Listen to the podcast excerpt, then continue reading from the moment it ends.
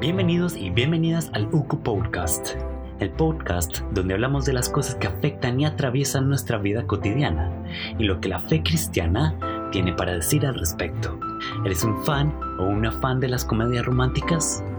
Este podcast es para ti.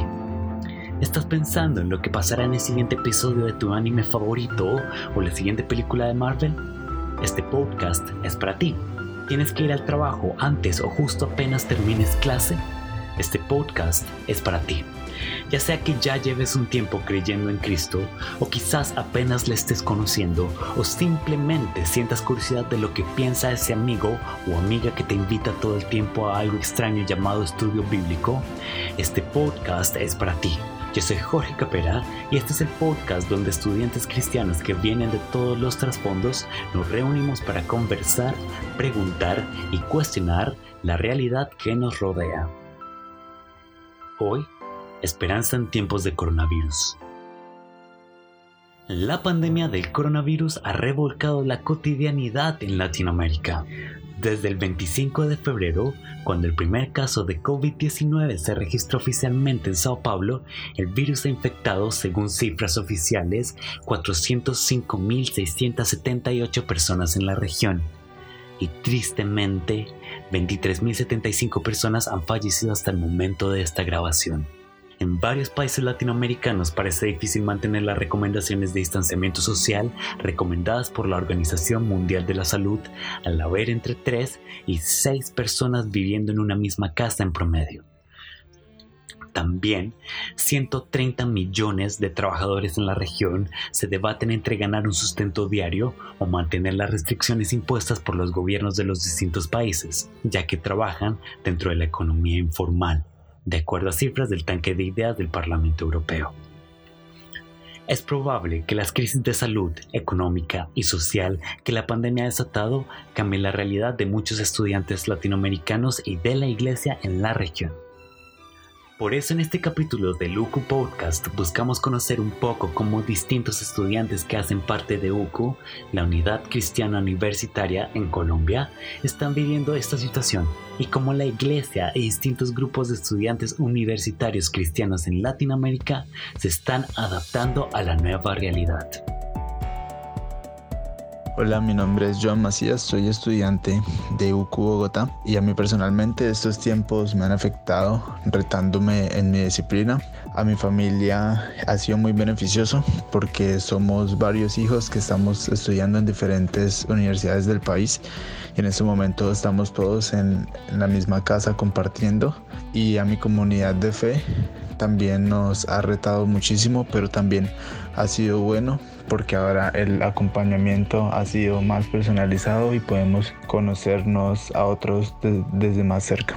Este es Joan, un estudiante que hace parte de UCU en Bogotá, la capital de Colombia. Junto a él, le pedimos a varios estudiantes de Colombia que hacen parte de UCU que nos contaran cómo el virus y la cuarentena les ha afectado personalmente y cómo ha afectado a sus familias y a sus comunidades.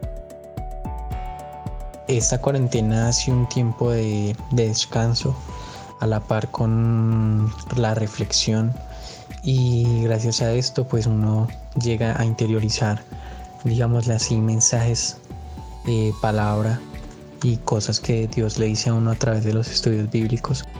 Siento que este tiempo de cuarentena ha sido un choque para toda la comunidad. El tema de estar encerrados, estar acostumbrados a salir, siento que eso ha afectado mucho también la parte económica, en la parte familiar igualmente. Y siento que a mí me ha afectado para bien porque he tenido un poco más de tiempo para hacer cosas y pasar tiempo con el Señor. Como familia nos ha permitido estar un poco más unidos, pendientes del otro, llamándolo para saber cómo está y qué necesita. Individualmente me ha dado tiempo para dedicar más a mi vida devocional y en comunidad, en el lugar donde vivo, hemos decidido tener una canasta comunitaria donde ponemos lo que tenemos de más y el que no tiene coge de lo que hay. Una imagen mixta. Mientras muchos estudiantes nos cuentan con entusiasmo sus tiempos de reflexión, incluso de renovación mental y espiritual, otros relatan momentos difíciles. Sin embargo, una de las historias más interesantes vino de un estudiante que hace parte de UCO Medellín. ella se encontraba de intercambio cuando la situación comenzó a agravarse. Junto con David Silva, quien es parte de UCO en Bogotá y está ayudando a realizar este podcast, nos reunimos con ella por Zoom para tener una conversación. Bueno, en mi caso yo comencé a escuchar del COVID-19 en los primeros días de enero. Recuerdo que en ese momento yo me encontraba en Oslo y estaba muy enferma, tenía mucha gripa y me dio mucho miedo. Esta es Camila, estudiante de Ciencia Política en la Universidad Nacional de Colombia, en Medellín se encontraba de intercambio en Noruega durante los primeros días de la infección y hemos conversado con ella sobre cómo ella y nosotros nos enteramos del incremento en el número de personas infectadas por primera vez y nuestras primeras reacciones frente a lo que sería una pandemia. Recuerdo que cuando todo explotó, cuando ya se comenzaron a alarmar las personas ya a finales de enero, yo me encontraba en Polonia y me sorprendió muchísimo cómo no había ningún tipo de control, como yo pude viajar a Polonia desde Noruega y no había ningún tipo de control y cómo pude regresar a finales de enero y no había absolutamente ningún tipo de control. Fue un impacto grande para mí porque yo decía, bueno, estoy en Europa, se supone que debe haber algún tipo de control, la gente está preparada y no lo estuvieron. Y luego de eso, en febrero eh, también me encontraba en otra ciudad de Noruega y se conoció el primer caso y yo estaba en esa ciudad. Entonces fue también como, ay, no, qué miedo, pero eh, luego eh, el gobierno de Noruega tomó medidas, diría yo, rápidas y una semana y media después ya la gente estaba en cuarentena en algunos lugares de Noruega yo vivía en el norte de Noruega, en una isla, entonces estaba lejos de los centros urbanos, lejos de la gente y de los grandes puntos de contagio. Entonces, para mí, el coronavirus siguió siendo muy lejano hasta marzo, eh, finales, mediados de marzo, en los que la escuela decidió enviarnos nuevamente a Colombia a raíz de la pandemia y pues porque Colombia va a cerrar sus fronteras. Así que, bueno, eh, ya retornar y, ver que Colombia tenía unas medidas eh, efectivas y rápidas frente al coronavirus fue una grata sorpresa. Sí, en mi caso también me acuerdo las noticias en enero de China. Eh, yo, yo creía que las cosas estaban controladas allá. Creo que mi primera señal de alarma como interna fue cuando ya eh, se conocieron los primeros casos fuera de, China, en Corea, en Singapur, en varios de los países asiáticos. Eh, ahí pensé que se podía descontrolar un poco. Y ya cuando se supo de Italia, ya para mí ya era un hecho de que Colombia y Latinoamérica iban a pasar por, por esta epidemia, lo que era una epidemia, y pues que puede llegar a ser una pandemia. Me sorprendió cuando ya la Organización Mundial de la Salud dijo que tenía una característica de pandemia, lo que estaba pasando, y, pero, pero la verdad yo no, no lo veía como algo que me podía afectar a mí como prontamente. Pensaba que, que iba a llegar en, en, varios meses después, pero, pero ya cuando llegó a Colombia yo ya veía venir que, que nos íbamos a, íbamos a estar en nuestras casas, igual que en China y en los países europeos. Entonces, creo que cuando más caí en cuenta fue con el, con el correo de, de la universidad, el correo institucional diciendo que la, rectora diciendo que se suspendían las clases presenciales eh, y pues mis, mis prácticas se vieron afectadas. Creo que, que ver que, que, en el hospital ya también se están tomando medidas más drásticas. Nosotros los estudiantes no podíamos tener contacto con los pacientes tan fácilmente y era obligatorio para nosotros usar tapabocas, aunque no, no habían casos confirmados en el hospital, solo creo que habían uno o dos casos en Colombia para esos días. Todo esto me llevó a tomar una decisión que fue venir a, a Sogamoso, que es de donde soy, y a pasar aquí la cuarentena incluso mucho antes de que el gobierno eh, diera cuarentena nacional a todos. Aprovechando el trasfondo académico de Camila, le preguntamos sobre su opinión respecto al impacto del coronavirus en Latinoamérica y en su natal Medellín. La verdad, yo creo que para hablar de Latinoamérica tendríamos que hablar del marco global y es que efectivamente eh, las grandes potencias demostraron que no están preparadas para una pandemia y yo creo que eso marca un antes y un después de la organización y de los focos de poder en el mundo. Históricamente Latinoamérica y particularmente Colombia ha mirado siempre a, a Estados Unidos o a Europa como un referente en cuanto a las políticas y a las medidas que tienen que tomar, pero que efectivamente frente a este fracaso, pues hay muchas cosas que son cuestionables. Realmente eh, vivimos en países que son muy desiguales. Eh, todos los países de Latinoamérica tienen una alta tasa de desigualdad y ver cómo no eh, las personas deben quedarse en casa, pero muchas veces es una dicotomía, es, bueno, o debo comer y salir porque tienen empleos informales, no existe la formalidad, no existe la seguridad eh, al empleado, entonces los empleadores pueden eh, despedir a muchas personas, como es el caso de Perú. Y las personas están en, en vilo, están cuestionándose si salen a trabajar a pesar de las prohibiciones y con alto riesgo de contagiarse o si se quedan en casa muriendo de hambre, cosas que no pasan efectivamente, al menos no en Europa, en Estados Unidos sí sucede. Entonces es también interesante eh, ver que tristemente esa es la realidad que, que tenemos. Y ya puntualmente en el caso colombiano, en Medellín, muchas familias en, en barrios con donde viven, pues que no tienen muchos recursos económicos están sacando trapos rojos a sus ventanas, a sus puertas para eh, manifestar que están eh, muriendo de hambre y están necesitando ayuda y como el gobierno ha, la corrupción no ha parado en tiempos de coronavirus tampoco y cómo se han robado eh, el dinero de, de muchas cosas. Por ejemplo, en los mercados figura que una, eh, una lata de atún cuesta 20 mil pesos. o sea, precios inflados en los que están... Digamos, ¿cuánto, ¿cuánto cuesta usualmente? Pues no sé, yo no eh, como pescado, pero estaba viendo que la máxima, la más cara cuesta 4 mil pesos. la más cara así, 4 mil pesos. Y luego es como que 20 mil y a dónde se está yendo ese dinero y luego ver que eh, nuestro presidente cambió los blindados de sus camionetas y de las camionetas de la gente del Congreso y uno se pregunta, bueno, hay mujeres, hombres en sus casas, niños muriendo de hambre, los profesionales de la salud no tienen el equipo necesario para tratar el coronavirus, eh, no, muchas cosas y ellos están gastando la plata en, quién sabe qué se la están gastando.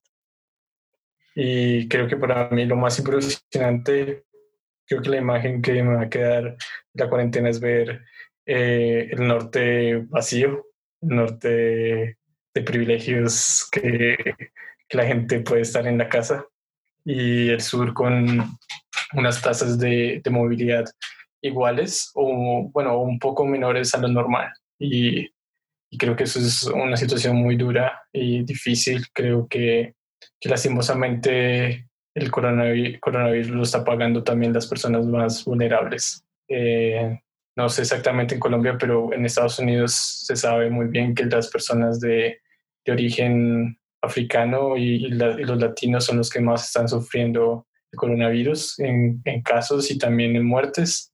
Entonces, creo que eso es, eso es bien triste. Ahí, me acuerdo de un caso también en Brasil donde eh, fue una, una señora que pudiente, ella tenía coronavirus y creo que fue los primeros casos de muerte fue su, su empleada de servicio, que también pues obviamente de escasos recursos, entonces es, es, algo muy triste saber que, que, bueno, que es algo de salud, es un tema de salud, eh, tiene implicaciones sociales muy fuertes. Ciertamente parece que las situaciones relatadas por Camila y David proponen grandes retos y quizá se pueda sentir un poco abrumador. Por eso buscamos conocer cómo personas con un recorrido un poco más largo que nosotros en el trabajo misionero y en su relación con Cristo han estado enfrentando la situación. Alejandro Valencia, quien es parte de UCO en Armenia y también está ayudando a realizar este podcast, estuvo conversando con Alejandro Ortiz. Ella es graduada de maestría en teología del Regent College y es asesora regional de COMPA, que es la Asociación de Estudiantes Cristianos de México. Es miembro del programa Conectar con la Universidad de IFES en América Latina.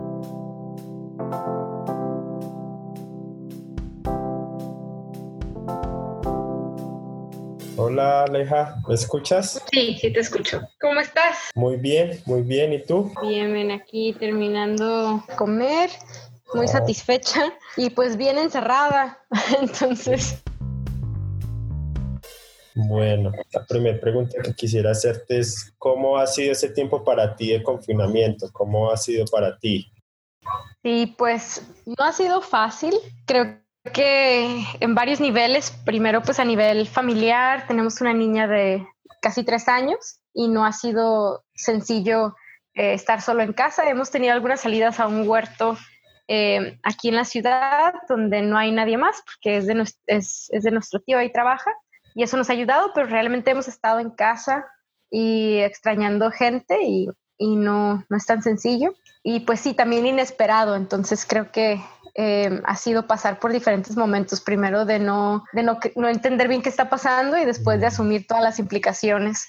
Y ahora sí que viviendo diferentes etapas en, el, en la crisis, ¿no? Primero no creo que esto vaya a llegar acá, no entiendo bien qué sucede y después como en shock y teniendo que asumir algunas cosas, algunas consecuencias de eso y ahorita ya en este punto, después de casi seis semanas, cinco o seis semanas, ya bastante cansados de estar en casa y, y de tener que seguir así, ¿no?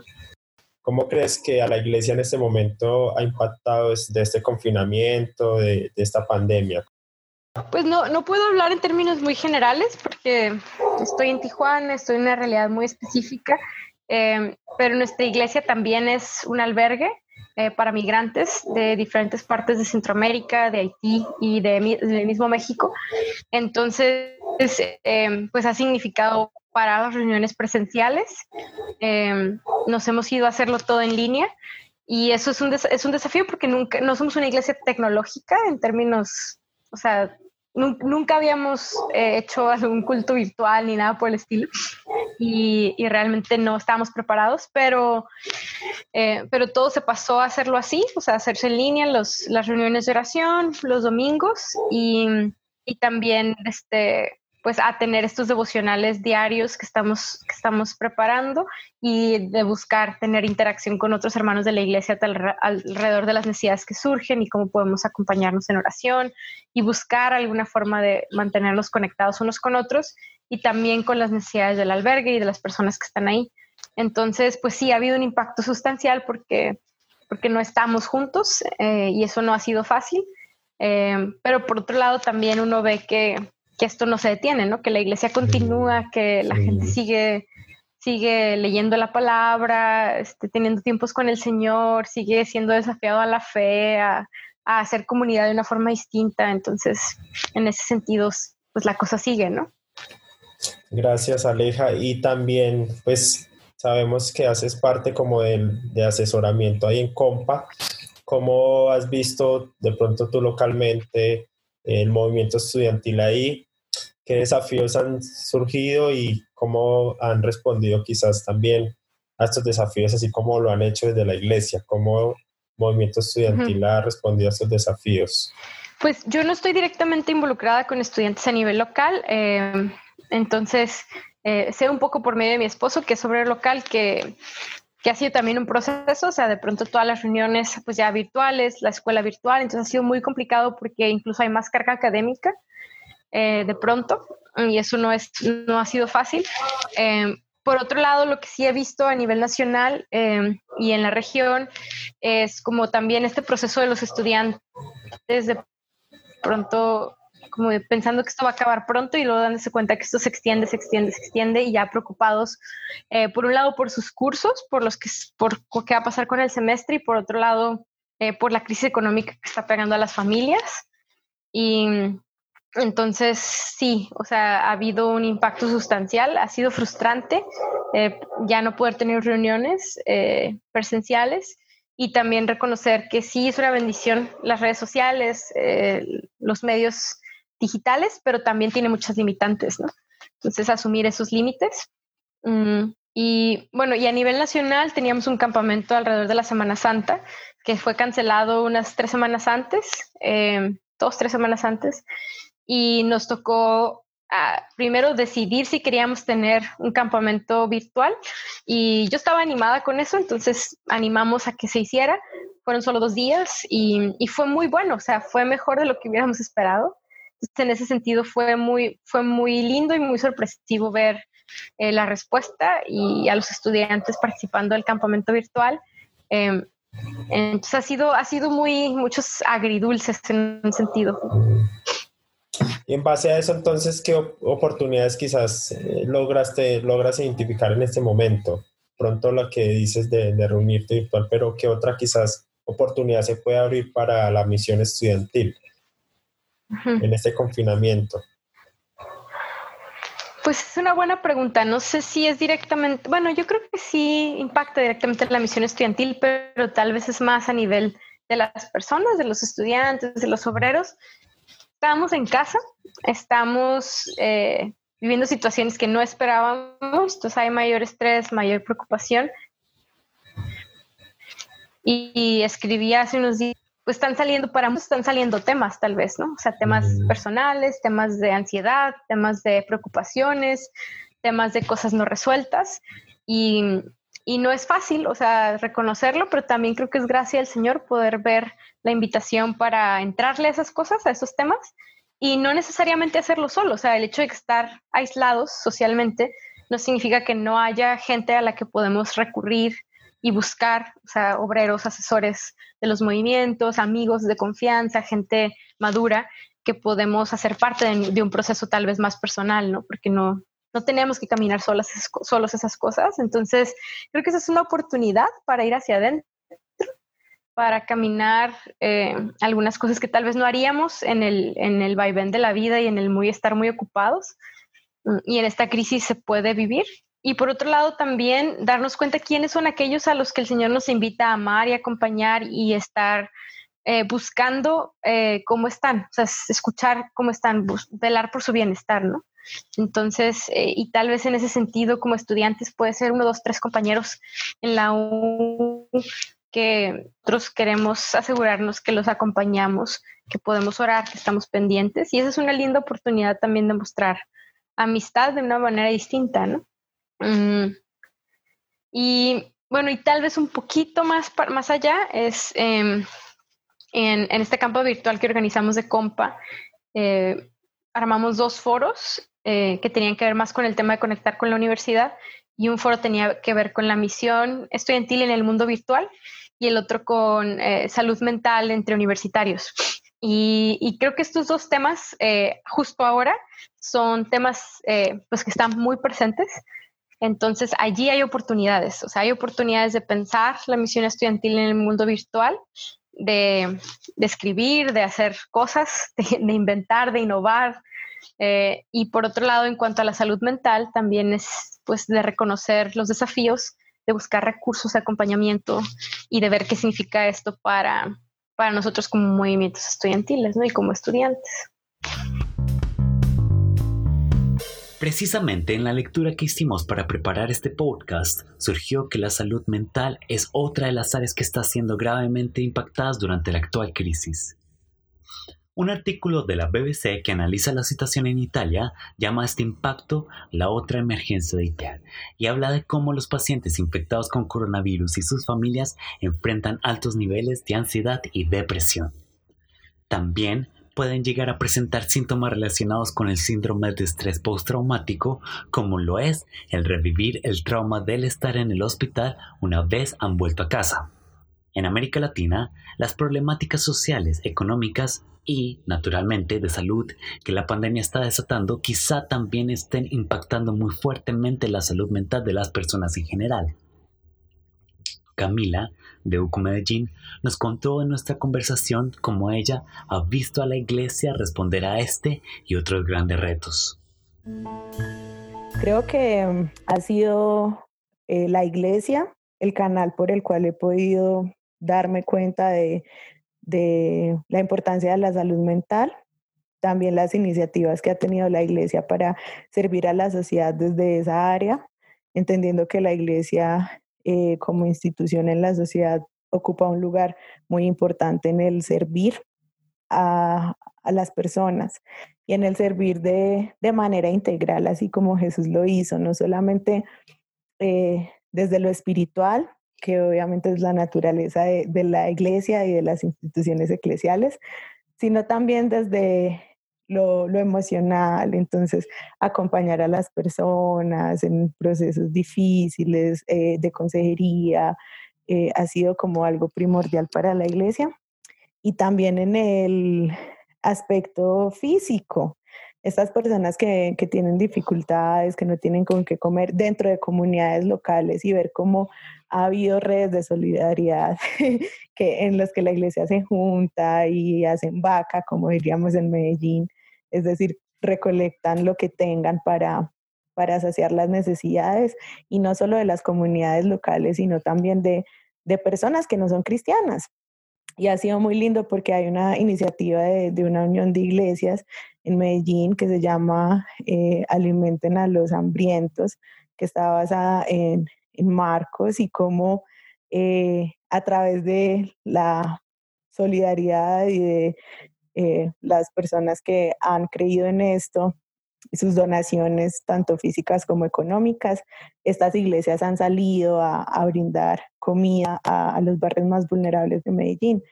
ayer me llegaba un correo de que habían alimentado a más de mil personas en estos días. Entonces es un gran ejemplo y es hermoso ver cómo la iglesia ha estado aprovechando esta coyuntura de mucho dolor y muerte para servir y mostrar a Cristo. Creo que algo que yo puedo experimentar es hacer seguimiento a las personas, escribir a mis amigos, tener muchas videollamadas, que, que es algo que tengo la oportunidad de ahora. Y creo que es, que es bueno saber cómo están, eh, creo que es interesante ver que todos vamos cambiando, que algunos días tenemos, los tenemos muy mal, otros los tenemos mucho mejor y, y también tener la oportunidad de, de, hablar un poco de las buenas nuevas de Jesús. Eh, y pues la verdad, mi mayor motivación ahora proviene también de mis amigos que, que han tenido ideas muy buenas como contaba Cami, de, de colectas. Hay, hay una chica en, en, el grupo de Bogotá que ya trabaja para para una organización eh, como una ONG y también hizo una colecta al principio para, para personas vulnerables de diferentes partes del país. Otra chica que vive en la calera, ella se dio cuenta que algunos de sus vecinos no tenían que comer, entonces también hicieron colectas. Entonces creo que esas colectas, que aunque parecen pequeñas, parecen, esos sí son los, los panes y los peces de, de Jesús. El, al final termina multiplicando eso y muchos pueden comer gracias a esto. Y, y sí, creo que también eh, hace poco, hace dos semanas, un poco más de dos semanas, tuvimos un, un eh, live stream en, en, Instagram sobre soledad. Creo que, que también tener esos espacios eh, permiten que haya diálogo, que las personas puedan hablar abiertamente de que es difícil, que, que sí estamos aislados, que sí podemos llegar a tener depresión, ansiedad y, y, sí, pero creo que la iglesia también tiene una deuda muy grande, que es de podernos formar un poco más. Creo que ya hay psicólogos, hay personas que lo hacen. Eh, también hay gente en forma de consejería, hay pastores que, que tienen formación en eso eh, y líderes en la iglesia, pero, pero creo que todavía tenemos una deuda con la sociedad en este aspecto, que tenemos que crecer, que también tenemos que que mirar más allá de las, de las paredes de la iglesia que ya no están porque ahora estamos en nuestras casas. Entonces, eh, creo que esta oportunidad de usar los medios digitales también nos permite conectar con personas y atender a sus necesidades como Jesús lo hacía.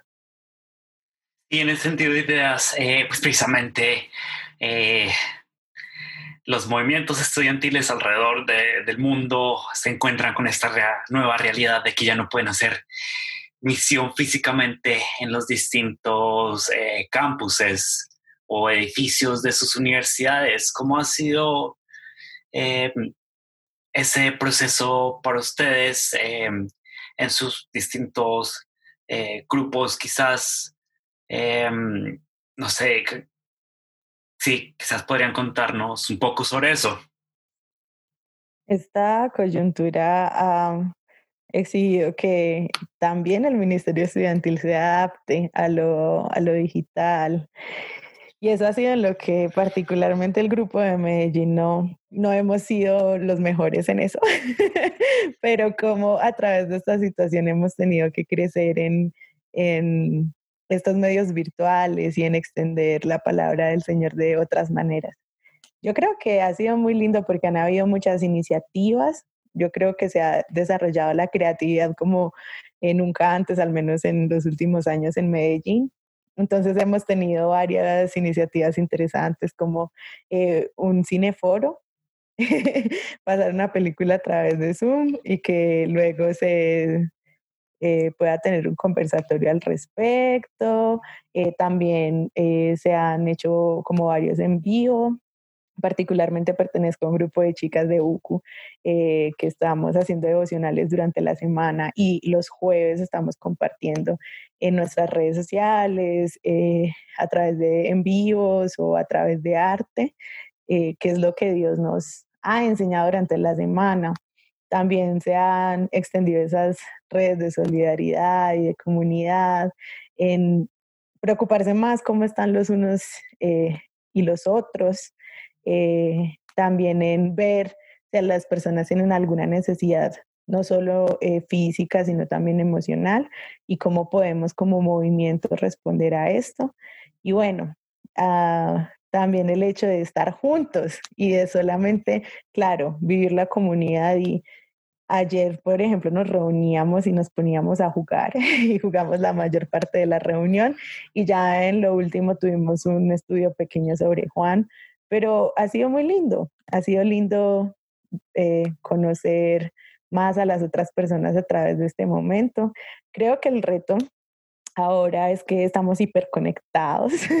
Eh, yo estoy ya cansada, sinceramente, de las reuniones y tengo muchas durante la semana. Estoy cansada de ver la pantalla del computador, pero bueno, el reto ahora es cómo también podemos eh, ayudar a que las personas estén más tranquilas y descansadas sin desconectarnos completamente. Ese es el reto que creo que tenemos que enfrentar como movimiento.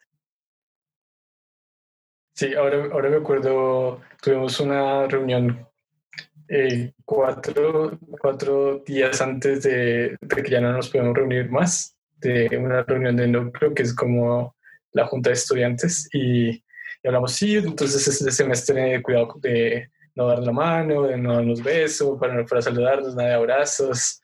Eh, hablamos de eso y ya esa fue la última reunión que, que tuvimos en Casa Entonces, pero fue, fue, fue muy especial, creo que nos adaptamos muy rápido. Eh, ya de una vez eh, Zoom y, y los EUs también se mueven rápido a esta los CEUs, los encuentros bíblicos universitarios, también se movieron rápidamente a esta nueva coyuntura. Y, y creo que, que, algo que también ha sido muy chévere ha sido las reflexiones en casa que podemos, hemos hecho por Instagram y también están en Facebook, que es algo para recordar que somos comunidad, que todos aportamos, porque estamos acostumbrados a tener los estudios bíblicos y aportar y escucharnos en los estudios bíblicos, pero ahora nos tenemos que escuchar de otra forma, ya no física, y, y son reflexiones cortas de los estudiantes en tiempos de cuarentena, de aislamiento social, y eh, cada quien escribe sobre lo que ha leído de Jesús en los salmos, y ha sido algo muy chévere y bonito que, que les recomiendo que puedan leer, si tienen tiempo, los leen eh, UCU se ha sentido UCU más UCU que nunca, eh, UCU Colombia, eh, porque nos estamos reuniendo, tenemos varias reuniones durante la semana eh, gracias a las iniciativas que hay del, equipo, del equipo nacional, equipo de obreros y creo que ha sido muy, muy bello poder reunirnos, escucharlas, porque hay grupos muy diferentes. Hoy, hoy tenemos iniciativas en Cali que son iniciativas virtuales, eh, tenemos grupos más consolidados como Medellín, Bogotá, eh, grupos que están creciendo también como Armenia, entonces creo que es chévere ver eso, chévere que también eh, las personas que, que, están en, en, el equipo nacional puedan acompañar otros grupos sobre, que quedan más alejados del centro, como, como los grupos de la costa, que también han podido tener reuniones en este tiempo más frecuentemente y, y virtuales. Entonces, creo que eso es súper chévere. Y pues la iniciativa de los estudiantes que permanece, creo que, que en el caso de Bogotá, regresando ahí, como tenemos EBUs que empezaban justo cuando empezó la, la cuarentena y, permanecen, se siguen reuniendo y ha sido también un espacio que se ha abierto para que personas de otras ciudades y universidades participen en estos encuentros bíblicos. Entonces, como ha sido una oportunidad muy grande para hacer misión. También eh, una chica ayer, fue ayer, esta semana ella empezó un encuentro bíblico con una amiga de ella que tenía muchas preguntas. Eh, entonces creo que, que es como un tiempo preciso de hacer misión y como una de las chicas del, del, grupo local me recordaba, es un tiempo para sembrar, tiempo para sembrar la semilla de la palabra. Hay muchas posibilidades para amar y servir a los que nos rodean, nuestro prójimo. También hay muchas oportunidades para hacer comunidad y compartir con los demás lo que es más preciado para nosotros, Cristo. Y quizá la clave para eso es volver al ejemplo de servicio y amor que es Jesús es decir, volver a la palabra, a la Biblia, que nos escucha y nos responde también. ¿Cómo crees que la palabra ha respondido en ese tiempo? ¿Qué, has encontrado quizás en la palabra en ese tiempo, Aleja? Pues han sido diferentes cosas. Eh, estamos trabajando para nuestra iglesia, mi esposo y yo, unos devocionales diarios desde hace tres semanas. Entonces ha sido lindo de pronto, eh, sobre todo alrededor de del, tiempo de la, de la, que celebramos la Pascua, reflexionar acerca de las implicaciones de la resurrección de Jesús a la luz de lo que estaba sucediendo. Entonces me tocó predicar y me tocó considerar, em, sí, qué significa, ¿no? Que Jesús haya, haya vencido a la muerte em, en, en, este tiempo de pandemia y, y me animó mucho porque me hizo considerar también el hecho de que eh, sí, pues el poder de Jesús que lo resucitó de los muertos es un poder para el florecimiento de otros y para que la vida florezca. Entonces, ¿qué significa eso? No? Entonces, por un lado, ahí la, la reflexión alrededor de eso, alrededor de la invitación a la generosidad, a la solidaridad con otros más vulnerables. Por otro lado, la palabra en términos muy, muy personales también de animarme a confiar, a buscar refugio en Él, en el Señor, como familia en medio de a veces preocupaciones o ansiedades también. Eh, sí, básicamente eh, refugiarnos en su palabra, en el Señor. Y por otro lado, eh, también considerar algunos aspectos más de, de que no necesariamente la normalidad que estábamos viviendo antes es, es lo, que, lo que Dios quiere para, para nosotros. Entonces, cómo pensar, cómo imaginar formas más justas de convivencia con unos con otros, con la, con la creación misma.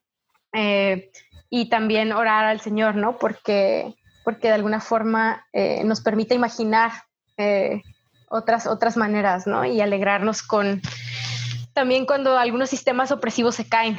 Mm. Entonces también la palabra ha sido guía para pensar esas cosas. Un fragmento de la Biblia que ha animado bastante a los estudiantes de UCO en medio de la crisis acá, en Colombia, se encuentra en los versos 19 al 23 del capítulo 20 del Evangelio de Juan. Durante nuestra conversación con David y Camila, reflexionamos un poco sobre la escena que describe. La voz leyendo el pasaje es de Juan Pablo Forero, integrante de UCU Bogotá.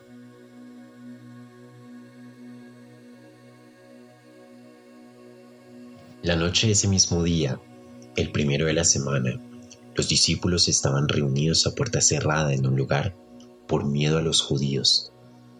En eso llegó Jesús, se puso en medio y les dijo, la paz sea con ustedes. Y mientras les decía esto, les mostró sus manos y su costado. Y los discípulos se regocijaron al ver al Señor. Entonces Jesús les dijo una vez más, la paz sea con ustedes. Así como el Padre me envió, también yo los envío a ustedes. Y habiendo dicho esto, sopló y les dijo, reciban el Espíritu Santo. A quienes ustedes perdonen los pecados, les serán perdonados, y a quienes no se los perdonen, no les serán perdonados. Eh, es un pasaje muy interesante, ¿cierto? Em, habla de Jesús resucitado, visitando a sus discípulos, eh, que es, quizás bastante eh, retante de alguna manera en, los tiempos en los cuales pues se ve bastante quizás dolor o sufrimiento, no sé, quizás, ¿qué, qué piensan ustedes muchachos respecto al pasaje? Bueno, a mí me llamaron la atención varias cosas eh, aprovechando nuestro contexto. La primera es que ellos estaban encerrados y con miedo. es como, eh, parece familiar ese escenario hoy en día. Además, Jesús es el que viene a ellos. Es interesante, él llega y no solamente llega, sino que se hace en medio de ellos. Y eso me pareció muy interesante porque él pudo haber entrado y haberse puesto en cualquier lugar, pero el texto dice en medio de ellos. Eh, y no los reprende, no les dice, ay, pero esto es porque son tan gallinas. Lo que hace es que llega y, y les dice, la pasea con ustedes. Y el griego que utiliza para esto es eh, eireinei, que significa plenitud total, o la, era también un saludo, o no, mejor dicho, una despedida entre los judíos y entre los griegos también de la época. Y es muy interesante porque era como esa paz de una manera integral, como que los hiciera descansar en medio del temor. Y esa es la respuesta de Jesús, no es reprenderlos, sino darles paz. Em, y demostrarles, claro, les mostró las heridas que tenía en su costado y en sus manos para que creyeran que él había resucitado. Entonces, me parece muy lindo que termina comisionándolos y les dice, así como eh, yo fui enviado por el Padre, así los envío a ustedes. Y otra vez el griego me recuerda mucho, eh, porque es el mismo utilizado en, en Isaías y en Lucas 4, cuando Jesús está leyendo Isaías, que dice que Él ha sido enviado para dar libertad a los oprimidos y vista a los ciegos. Y es ese mismo término en el griego que Él utiliza para comisionarlos a ellos. Yo creo que para el día de hoy nos habla de estar juntos, aunque estemos lejos, Jesús está en medio de nosotros. Qué lindo. También nos da paz, una paz integral y nos hace, eh, nos comisiona, nos comisiona para hacer su ministerio, que ya pues fue anunciado por él en Lucas 4 y desarrollado pues en todos los evangelios y que creo que es una parte muy importante para nosotros también en cuarentena, recordar que no se trata solo de nosotros o de que tengamos la paz de Jesús, sino cómo podemos servir, cómo podemos amar al otro de la manera en la que Jesús lo hizo. Creo que Cami nos dio una buena explicación del texto. Eh, creo que se asemeja mucho cómo está la iglesia hoy. La iglesia hoy está en la casa. La, la iglesia tiene temor, como decía Cami también. Y, y Jesús es otra vez el centro de la iglesia. Creo que, que es algo importante que tenemos que recordar, que Jesús es el centro de la iglesia, que, que Jesús es la razón por la que nos reunimos, que la iglesia, me acuerdo mucho este pasaje de que donde, donde nos reunimos ahí Él está. Y, y ahora la iglesia a veces somos, yo, yo estoy solo, pero, pero mi compañero, mi amigo está, mi hermano, mi hermana están en el otro lado de la pantalla y ahí Dios está. Eh, aquí en mi casa somos solo tres, entonces Dios está aquí en medio nuestro y como recordar eso, que no, que no se trata de, multitudes muchas veces, que se trata de las pequeñas comunidades. La iglesia primitiva no tenía la oportunidad de tener templos propios porque nacieron del judaísmo, los judíos tenían sus sinagogas, entonces muchas veces recurrían a, reunirse, a partir el pan, a, también celebrar la cena del Señor en, sus casas, porque no tenían otras oportunidades y en mi comunidad, en mi iglesia, siempre, siempre me acuerdo de eso cuando lo hacemos, cada uno en su casa, en, frente a la pantalla y cuando hay en familia se van repartiendo el pan y el vino. Mm, creo que me recuerda que ahí está el Padre. Creo que, que lo más impresionante del texto para mí es eh, el momento que reciben el Espíritu Santo para y Jesús los vuelve o los encomienda para ir a las otras personas. Eh, creo que me recuerda que la misión empieza con Jesús viniendo a nosotros primero, Jesús llegando a nuestras vidas, otra vez como decía Cami, Jesús en el centro y después nosotros vamos a, a los otros. Porque si Jesús no es el centro de la iglesia, no, hay propósito para hacer misión. Eh, nosotros tenemos la seguridad que vamos a la universidad y ahora vamos a las plataformas digitales porque Jesús ya está ahí, porque Jesús estuvo ahí antes o está ya antes de que nosotros vayamos, antes de que prendamos nuestra plataforma de Zoom o cualquier plataforma, eso ya está ahí, ya ha encontrado a nuestro amigo, a, la persona que es necesidad al otro lado de la pantalla y ellos, él, está viendo cómo, cómo estamos sufriendo y lo que hemos perdido.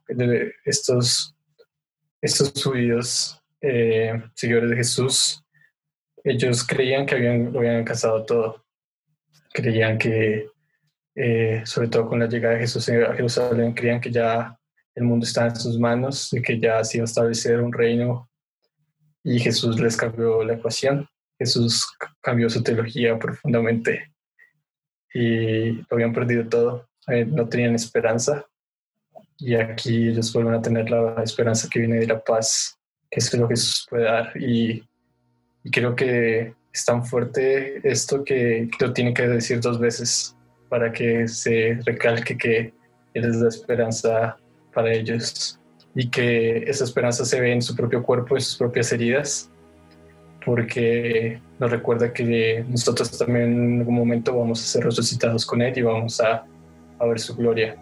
Entonces recordar que Jesús sigue siendo el rey de la historia en medio de, de esta pandemia, que tiene el control.